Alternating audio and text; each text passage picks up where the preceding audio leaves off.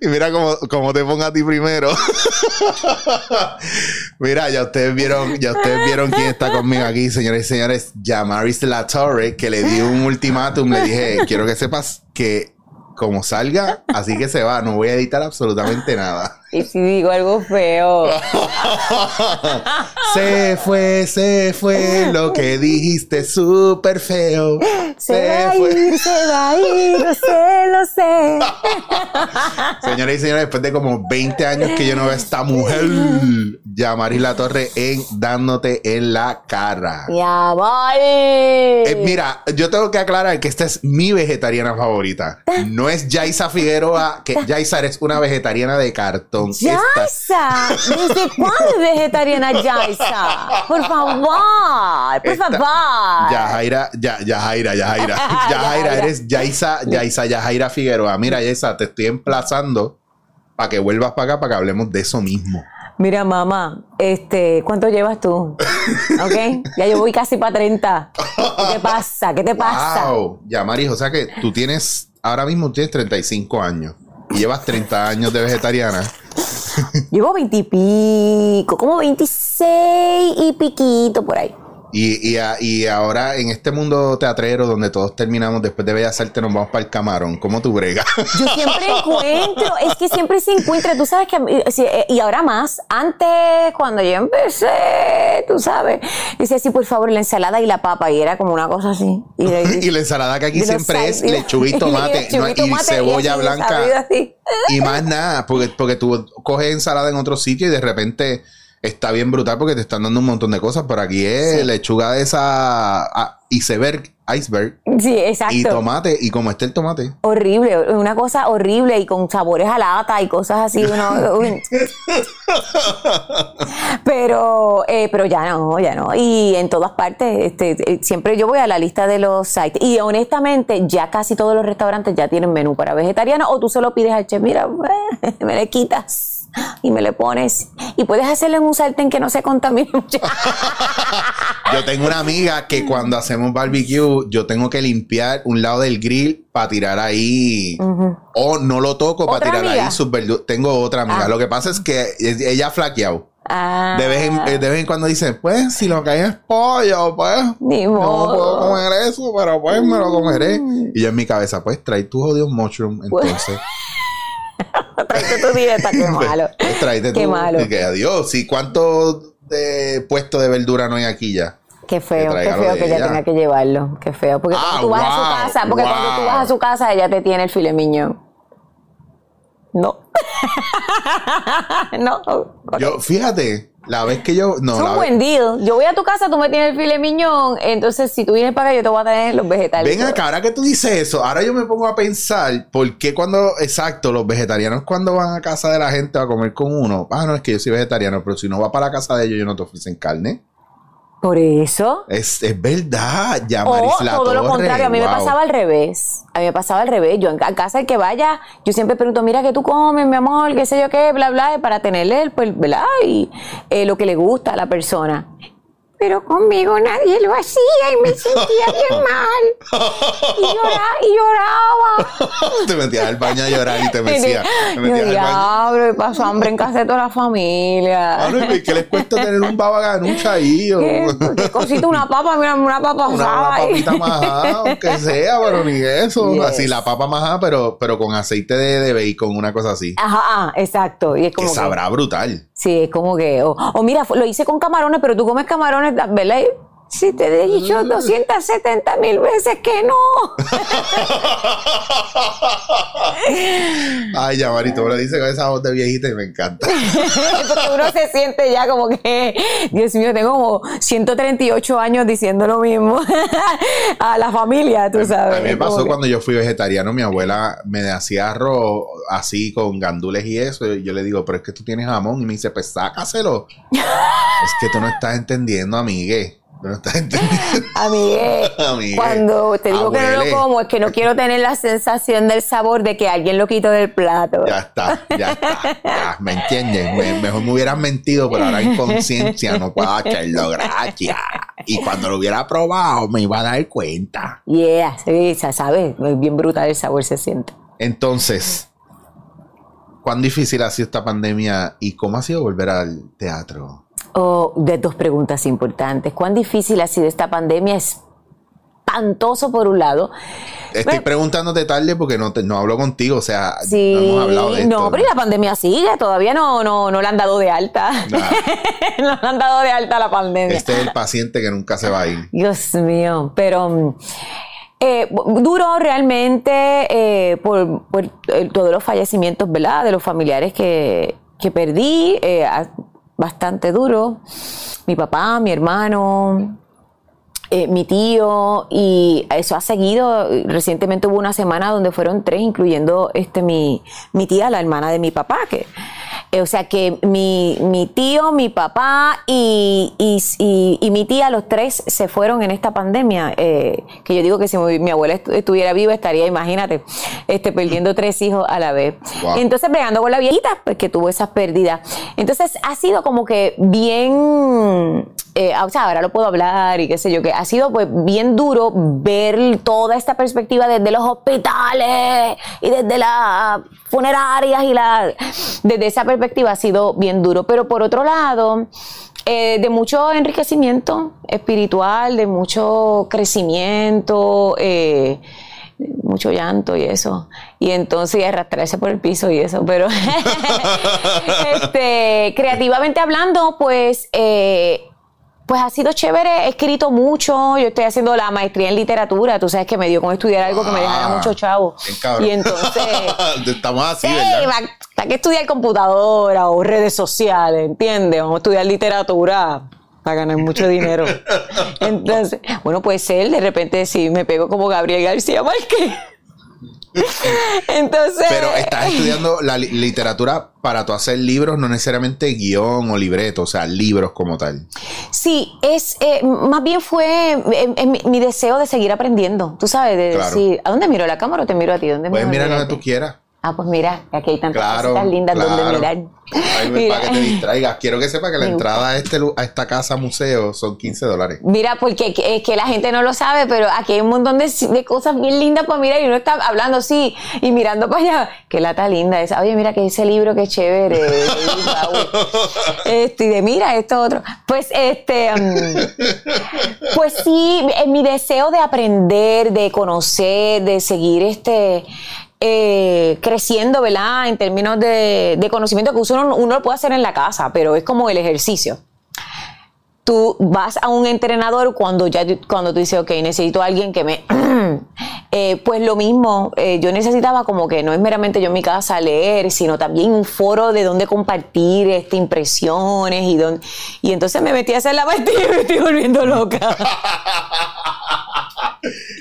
yo estoy, yo estoy con un pie a punto de tirarme por un precipicio con lo de terapia, psicoterapia y todo eso. quiero que tú me atiendas. Un año bien solitario. Tú sabes que una de, en septiembre eh, un amigo se suicidó. Y lo digo así porque Sí, sí, sí. como yo con la muerte que te, las digo ya así porque ya, ya, sí, sí. Claro, y se suicidó dentro de un montón de situaciones bien complicadas y justo el día antes de yo montarme en un avión para Barcelona. Ah, contra. Y fue como que el camino de, o sea, la paranoia, era mi primer vuelo después de pandemia. O sea, Duro. O sea, eran un montón de cosas a la vez y me dio como medio ataque de paniquín, de ansiedad en el avión. Y fue como, bájale, cabrón, que tenemos que bregar con esto. Y en el, y en el camino me di cuenta que una de las cosas que yo quiero hacer y para lo que me estoy preparando es para poder estar available para ser terapeuta de artistas. Porque me di cuenta en mi propio camino que mis terapeutas no entendían por qué yo tenía las cosas que tenía que estaban tan relacionadas al medio o provocadas, o el PTSD provocado por el medio, por la necesidad de que te quieran, de que te acepten, de que no necesariamente eres la primera opción, la herida de rechazo constante que está ahí. Claro. Porque, porque es una herida que todo el tiempo te están tocando porque y nunca te dicen por qué te están, no te están cogiendo por un proyecto, sino es que no te cogemos, no te cogemos, no te cogemos, no te cogemos. Eh, la herida del abandono de proyectos que están, que se montan y de repente te los cancelan y va y todo el mundo por su lado y perdiste a la familia.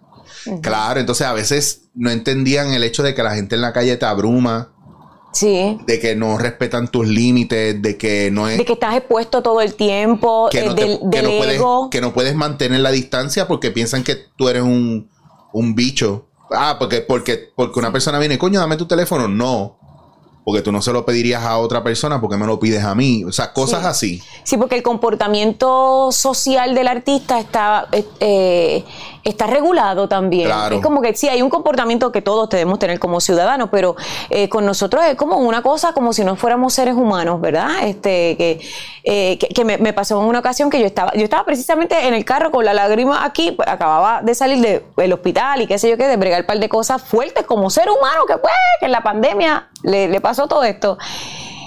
Y me pasó algo similar con una persona que me encuentro que estaba como que, y me dice, y, y, el que te pasa fue como que, ay, ¿qué te pasa? Porque está, entiende. Ajá. Y decía, wow, porque ella quiere que yo entre en el track de, hola, sí, qué sé yo qué, pero mano, no me sale, eso sería de mi parte bien hipócrita porque yo estoy mal, soy un ser humano también.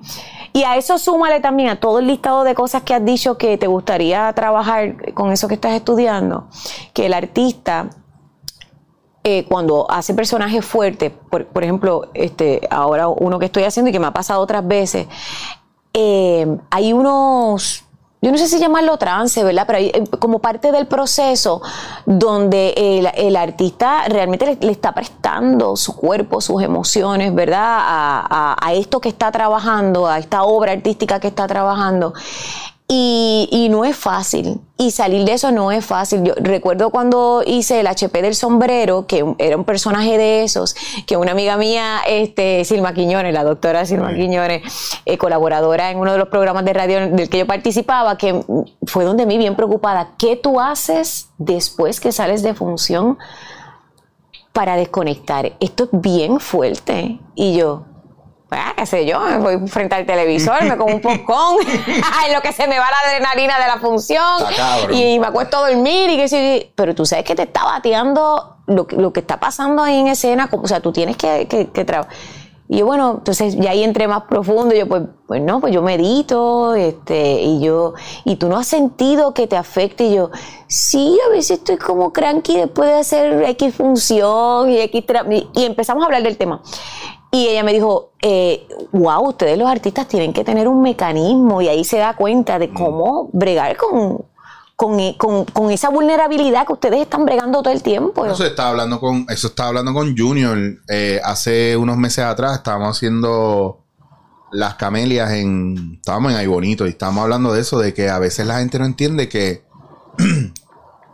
la gente no lo entiende porque no lo ha vivido y no lo ha trabajado, incluyendo la cepa nueva que no sea, no ha estudiado lo que hemos estudiado, no tiene la tabla que tenemos de trabajar a profundidad. No es que no tengan el talento, el talento lo tienen, pero, pero cuando tú no Todo tienes. A su tiempo. Claro, pero llega un, momento donde, donde eso somos Junior y yo hablando ahora, él lo habrá a lo mejor visto y, procesado mucho antes que yo, ¿verdad? Porque Junior es mayor que yo y tiene más carrera que yo también. Pero sí estamos hablando de algo que yo estoy muy claro y muy consciente que la gente no entiende que nosotros tenemos una manera de bregar con las emociones que en el proceso muchos, ha ido, muchos artistas han ido a pique.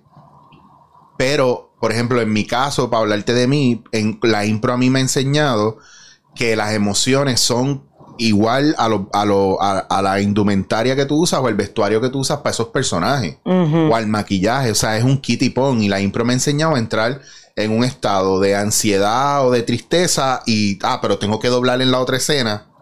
O sea, yo estoy secándome las lágrimas de un dramón que acabo de hacer en la escena pasada para entrar como el mesero gay happy en la próxima escena. Así es. ¿Me entiendes? Y es, y es girándome, no es voy para voy, voy tras bastidores, voy al camerino, me cambio, entro en 15 minutos. No, no, no. Es me giré, cambié de escena, estoy aquí en otra cosa. Y no piensas y no lo, lo trabajas porque otro de los entrenamientos ha sido qué es tuyo y qué no. Claro. Que estas emociones que estoy viviendo no me pertenecen. No me pertenecen. Exactamente. Porque, porque el, personaje se manifiesta a través de mí. Por eso yo no trabajo en convertirme en el personaje. Yo trabajo en que el personaje se manifieste a través de lo que yo soy. No, totalmente. Eso es como cuando, creo que fue Dustin Hoffman. Este, no me acuerdo que yo ya mala para los títulos y para los ah, nombres de los artistas. Tú y yo, tú y yo no tenemos, no somos fact checkers. Eso es. Sabemos qué cosa más brutal. Lo mismo que cuando voy a entrevistar a alguien que puedo conocer su trayectoria y todo, y ¿cómo es que era que se llamaba? Este, ¿cómo es este? ¿Cómo que se llamaba? Yajaira, este, político. Yolanda, ya, Yaniela. Lo tengo aquí, la punta de la lengua. Yasuri, la torre. La torre. Ese es la torre.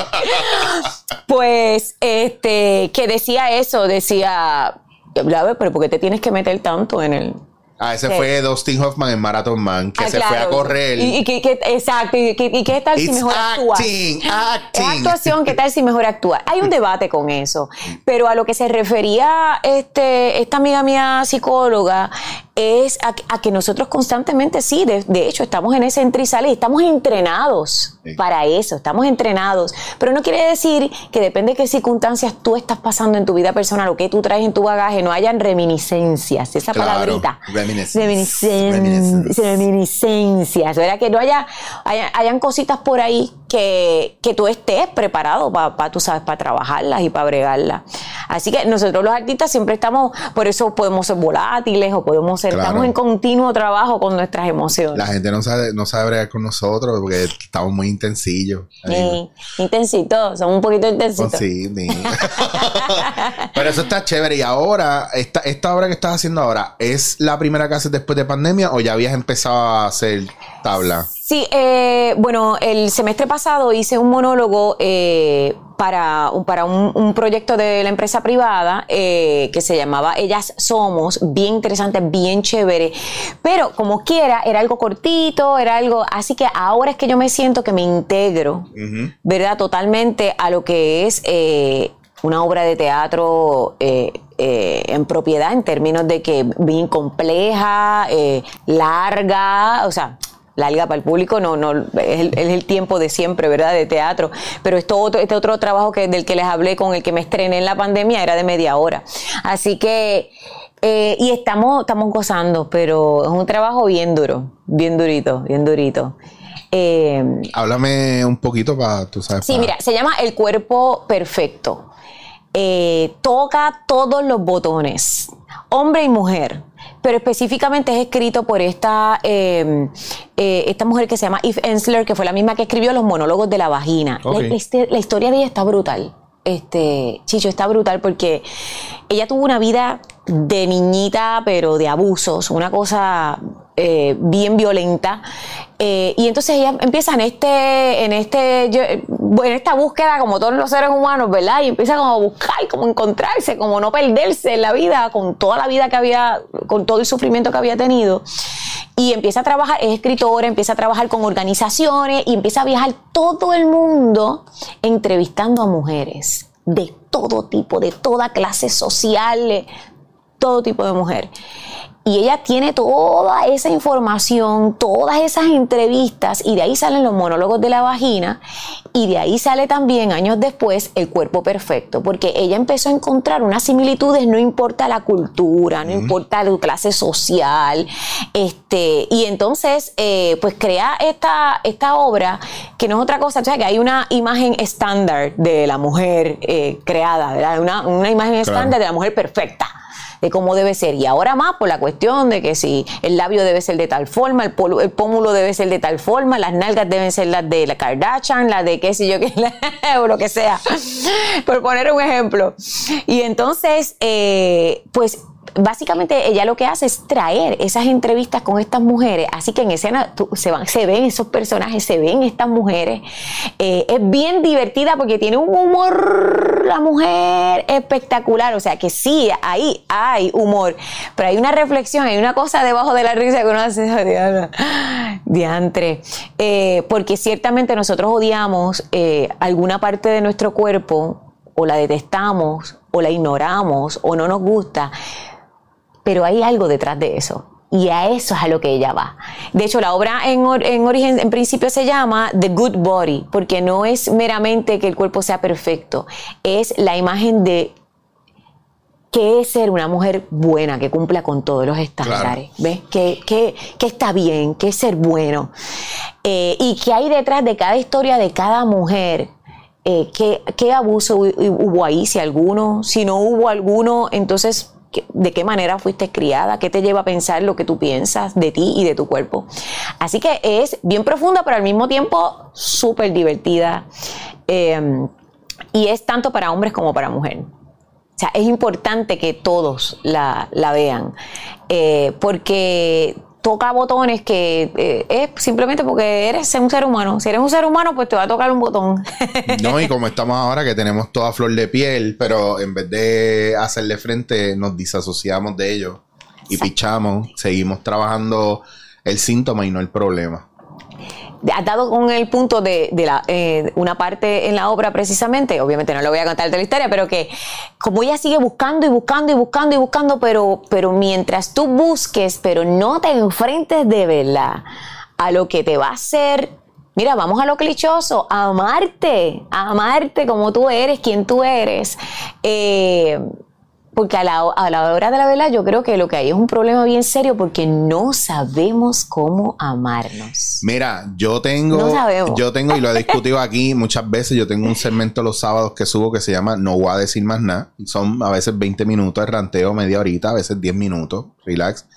Pero yo hice uno durante la pandemia que es Estamos destinados a fracasar en el amor. Hmm. Todo lo que nos enseñaron está destinado al fracaso en el amor. Incluso me lo sigue validando el hecho de que salió en estos días de Tinder Swindler, que lo vi en eso es el documental este del chamaco. Sí.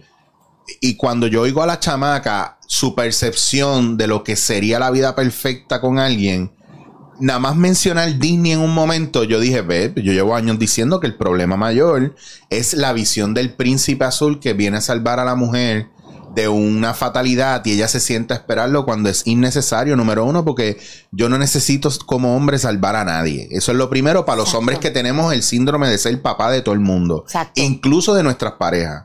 Segundo, usted como mujer es una mujer independiente, usted no necesita que ningún hombre la salve, por eso es que muchas mujeres se quedan en la prangana esperando por este hombre perfecto que no existe.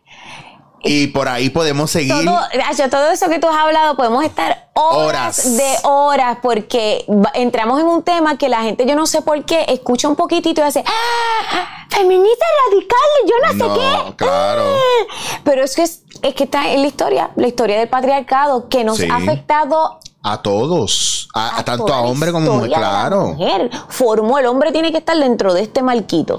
Y la mujer tiene que estar dentro de este marquito. Y desgraciadamente eso nos formó. El, detalle es que no nos formó aquí, nos formó aquí. Sí.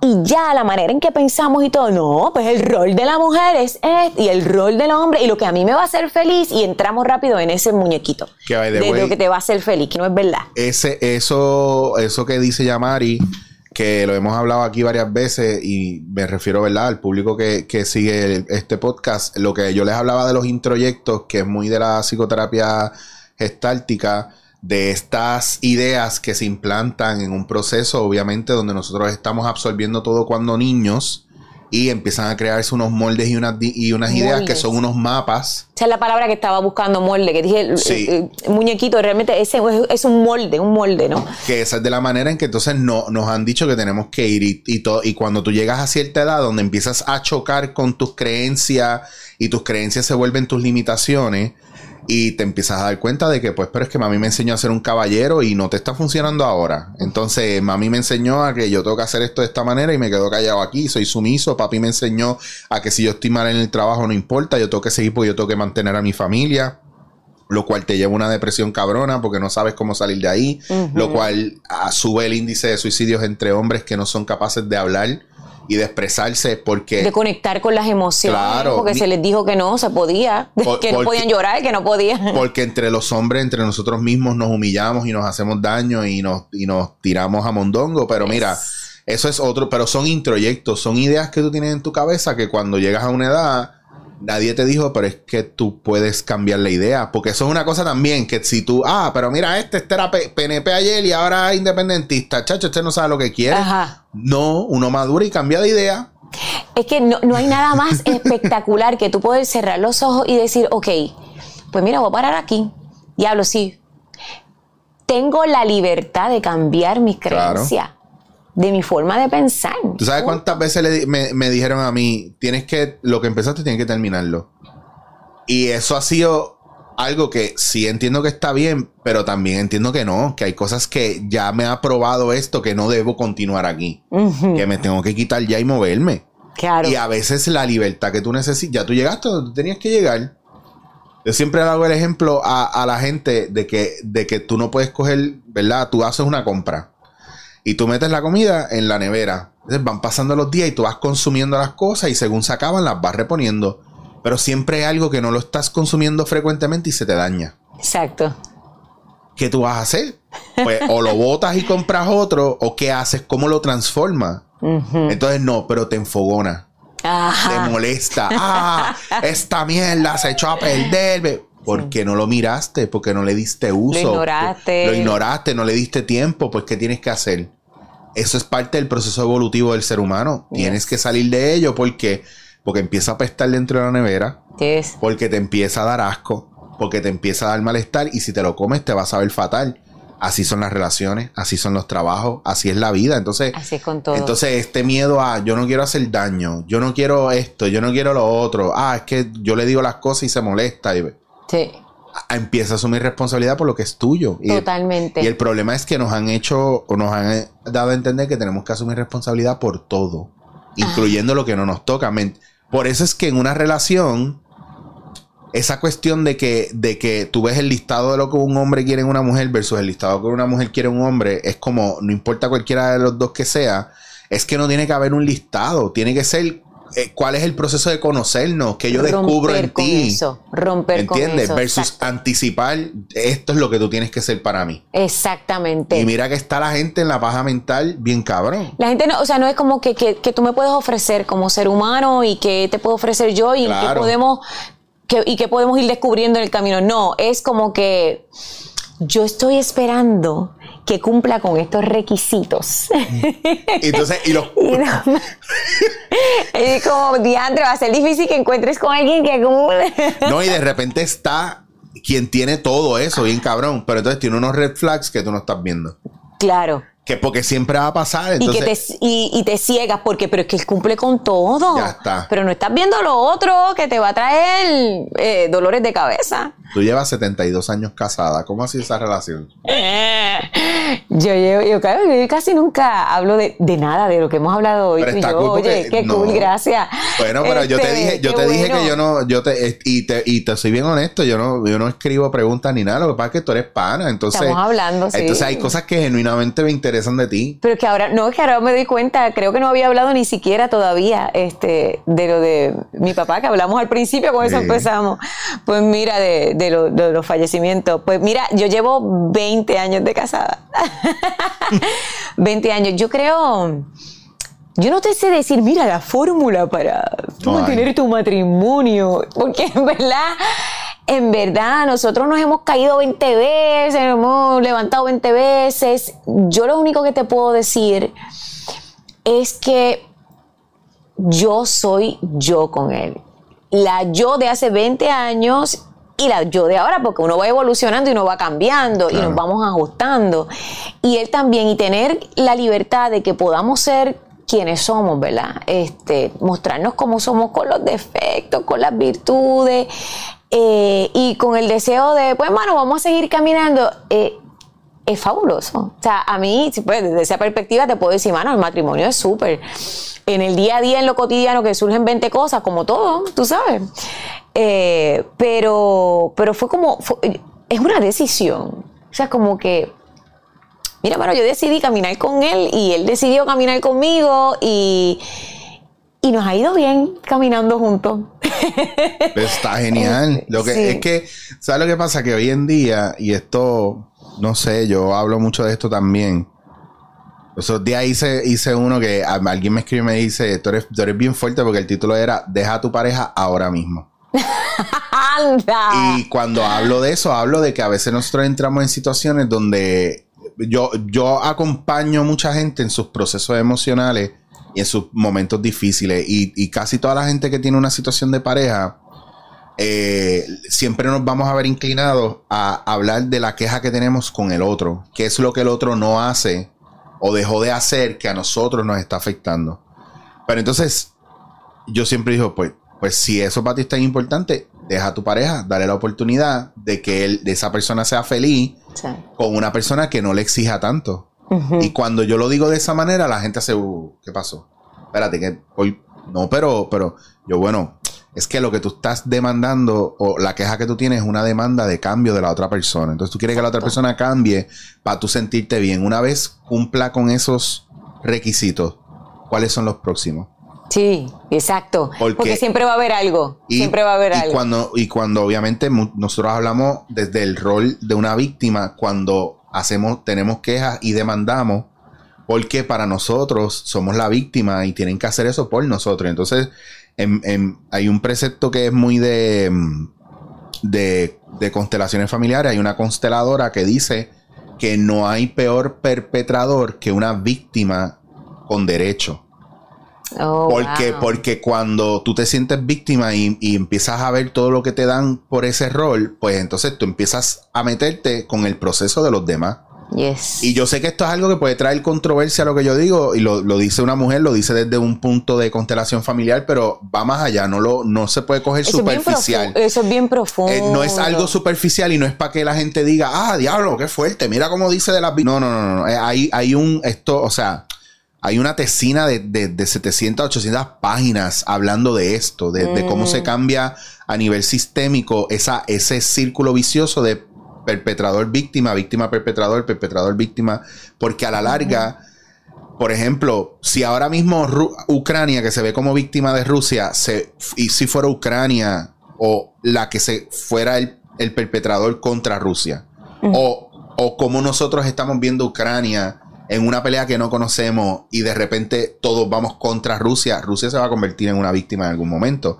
Y ves como el círculo, ¿me entiendes? Ves como el círculo vicioso Estamos, eh, te refieres entonces, se, se, podría ver, y te pregunto, ¿no? Como, ahora te estoy entrevistando yo a ti, ¿eh? Como, em, el depredador y el, o sea, ese, ese juego, ¿no? Del, claro. Eh, y eso es algo que no acaba en la humanidad. No, es que, Y viene del, inclusive en, en, punto, en los animales, ¿verdad? Eso es algo que no termina. Y menos en el colectivo. menos a nivel colectivo social, porque, por ejemplo, ¿qué me dice a mí que si el feminismo se trepa donde se, supone que estén trepándose, si saben a dónde es que se van a trepar, no terminemos los hombres pisoteados como está pasando ahora, los que a lo mejor no somos víctimas igual del, del, patriarcado y del machismo en general, ¿me entiendes? Sí, porque la, la idea, bueno, es que como, como tú bien dices, o sea, el feminismo tiene un montón de ramificaciones, pero un montón, hay muchos tipos de feminismo. La historia del feminismo es bien grande, pero este, la base eh, es sencillamente el derecho para todos. Claro. Es, el es, la igualdad para todos, por el bien de la sociedad, de la familia, de, to, de todas, todas, todos todes. Porque arrastra consigo también otras minorías que el feminismo ha ayudado eh, este, a levantar. Pero eh, eh, como todo, quien lo va, quien lo ejerce, ¿verdad? Este, quien está en estos grupos, hay grupos más radicales y menos radicales, hay de todo, ¿no? pero eso que tú hablas de lo de la, víctima y el perpetrador o, el, o, esa imagen que yo la tengo así como el, el que devora. Sí, es, es eso. Dentro de un matrimonio o una relación eh, es bien peligroso. Súper peligroso. Es sumamente eh, peligroso. Entonces, como nosotros que somos animales en esencia, ¿verdad? sí.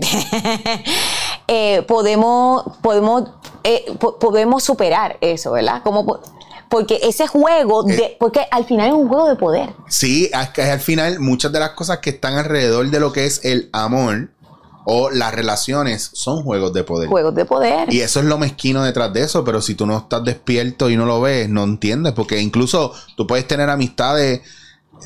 Vamos a hablar del medio en el que nosotros trabajamos. Nosotros como teatreros tenemos amistades que son directores, productores, escritores y otros actores. Y de repente un día estás con uno de tus mejores panas que es productor o es director y de repente está asumiendo contigo una actitud de de que tú sientes que te están tomando el pelo, de que está abusando, de que está cogiendo más de ti de lo que debería coger. Exacto. Porque es un rol de poder. a mí me ha pasado un par de veces. a nosotros nos ha pasado todo el tiempo.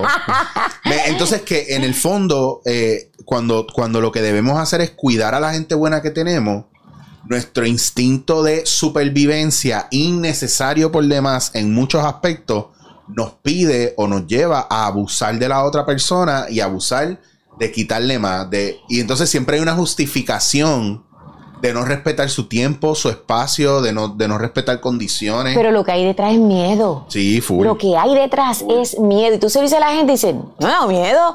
Es que detrás de todo eso, tú sigues y, y, haz las preguntas. Y, ¿Y por qué le hiciste esto? ¿Y por qué sentiste tal cosa? Y porque cuando sigues yendo para atrás, para atrás, para atrás, al final es un temor por algo un temor de que sea mejor que el yo, el opuesto, El opuesto al amor no es el odio, es el miedo. Es el miedo. Entonces, el, miedo. es la raíz de, lo, de la mayoría de los síntomas, de, la rabia, de la, del, del, del odio, de la indiferencia, de la disociación. O sea. Por eso a esa pregunta original que tú haces y volviendo a lo de las parejas, ¿verdad? Que, que, desató toda esta conversación. Ya lo ves, que esto es una, esto, está brutal. Eh, por eso cuando se habla así, que la pareja debe haber respeto y mucho balance y humildad y también hay que tener, realmente busca detrás de todo eso. Claro. Lo tiene que haber de verdad. O sea, tiene que haberlo porque tú me preguntas, mira, en los 20 años, pues mira, yo te puedo decir, ya yo te dije, bueno, no, perfectos no somos. Eh, yo, yo, sé dónde hay unos límites.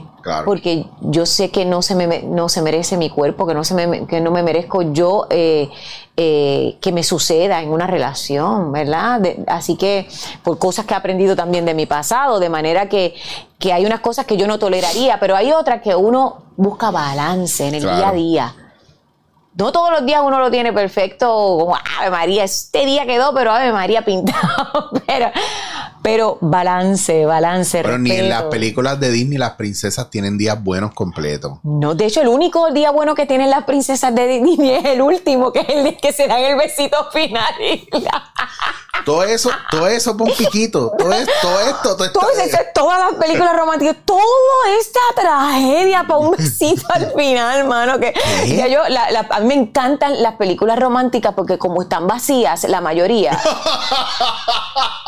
que adormecen y eso es bien chévere con un cojón. Tú estás así como que llegaste de una función o de hacer algo y es como que yo necesito ver esta película romántica y ay, qué chévere. Pero ya últimamente lo que hago es que déjame ver el besito final primero. que lo que necesito es ver amor. El tipo se fajó peleando con dragones y lo que le da un piquito. Está brutal. Disney, vamos a ver qué hacemos con esas historias de amor. Está, está fuerte el romanticismo, está. ya yo, yo me imagino si, si los príncipes llegan a ser boricua y. ¡Pasa mierda! Ahí, diablo, loca! Un besito nada más, ven para acá. Déjame ver, déjame ver una tetita, brega. Ahora que voy. no. Eh, ve acá, ve acá, ve acá. Esto, es, esto, esto es Disney, acá. Que un pejeito, un pejeito, brega. ese es el viaje, ese es el viaje, pero esto es, hay, un, hay unos niveles aquí de profundidad. Heavy.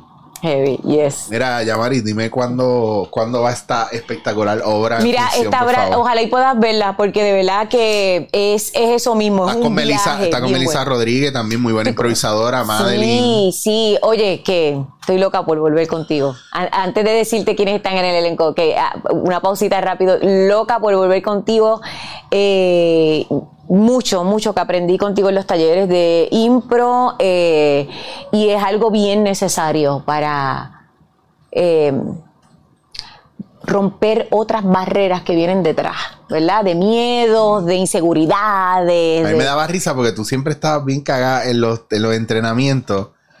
Pero tú eres una improvisadora innata, que tú tienes mucho material guardado de tanto trabajo que tú has hecho y la gente no entiende que los actores con mucha tabla podrían ser los mejores improvisadores si empiezan a confiar en lo que han vivido y han hecho y no en lo que creen que tienen que hacer en escena cuando improvisan. Y ese, ese es el viaje, hablando ya de la palabra viaje, que estoy loca por volver a, experimentar contigo y por poder volver, volver a hacer algo bien chévere. Vamos a hacer, yo tengo ganas de hacer impro hace tiempo, lo que pasa es que como con lo de la pandemia, los viajes y todo eso, pero yo quiero, yo quiero. Así que probablemente empieza a joder otra vez porque en algún momento tenemos que hacer algo. Vamos a hacerlo. ahí mismo en el Braulio, hablamos con esta gente ahí. Claro como la otra vez nos quedó, nos quedó, no voy a decir cómo nos quedó porque en verdad yo, yo, me, la, yo eh, estuve éramos, sudando. Éramos como nueve y pero todas las funciones eran bien chulas y estaba bien nítido, había unos elementos nítidos, pero tengo la cabeza jodida con un par de estructuras que quiero hacer. Lo que ah, pasa es que pues, pues hay mucha gente que no confía en la impro, no cree en la impro. Eh, no lo ve como vendible, pero ya yo tengo trucos para engañar al público la impro y ya la gente cada vez está, se, le, se lo disfruta más, honestamente. Pues mira, estoy en el cuerpo perfecto con Melissa Rodríguez, que es una improvisadora este, espectacular. Aquí ha tenido que memorizar heavy. Y, heavy. y ella es de como yo, de teatro full. Sí, sí, exactamente. Y está también Madeline Ortiz, quien también la produce. Eh, somos nosotras tres. Hacemos, eh, ellas tienen que hacer muchos personajes. Yo hago el personaje de Eve Ensler, que es la autora eh, y espero que puedan disfrutarla en el Teatro Braulio Castillo el 11, 12 y 13 de marzo. Y esperemos, ¿verdad?, que más adelante, pero en este caso son estas tres funciones nada más porque es parte del primer festival de la mujer, eh, del primer festival de teatro de la mujer en Puerto Rico. Brutal. Donde todo, diseñadoras y todo, todo el mundo allí, las escritoras, este, todo el equipo técnico, todos somos mujeres. Eh, y pues vamos a estar cinco piezas, un fin de semana cada una. Y nosotras abrimos. Así que. Pues mira, muy bien, me parece espectacular. Yo voy a proceder a dejarte ir en libertad. Gracias. Porque ya he compartido contigo. ¿Ya puedo ver el museo que hay aquí? Si no, te vamos a dar un tour. Sale, fíjate, sale un tour ahora en 15 minutos, que está justo a tiempo para el primer tour del museo. Hay, hay zonas que están, eh, no se han tocado por respeto a la gente que vive aquí, o sea, que están cama sin recoger, cuarto sin limpiar. Quiero ver qué historias encuentro detrás de todo esto. No, pero no te, esto también, eh, aquí dentro de este museo hay otro museo que es un museo de David Bowie, que hay cosas, muchas cosas de David Bowie por ahí, como puedes observar. Así que, Yamari, gracias un millón, espero que se repita. Gracias, me encantó. Profundizar en muchos otros temas y que se nos dé hacer impro pronto. Y constelaciones y todo, todo. Mira, eso, eso va, eso va. Una de mis maestras me dijo, tú deberías empezar a contelar, a contelar ya. Y yo le dije, and I say, no, no. En, todavía no. Dame un breaker, loca, dame un breaker, que te caga ahí. Uno siempre lo quiere hacer bien. Nosotros somos ese tipo de personas que siempre queremos hacerlo todo bien. Yes. Pues mira, que te vaya muy bien, mi amor. Te quiero mucho. Gracias por tenerme en este espacio. Y pues nada, seguiremos, nos seguimos encontrando en el camino. Así será. Así será. Y a ustedes, chequeamos.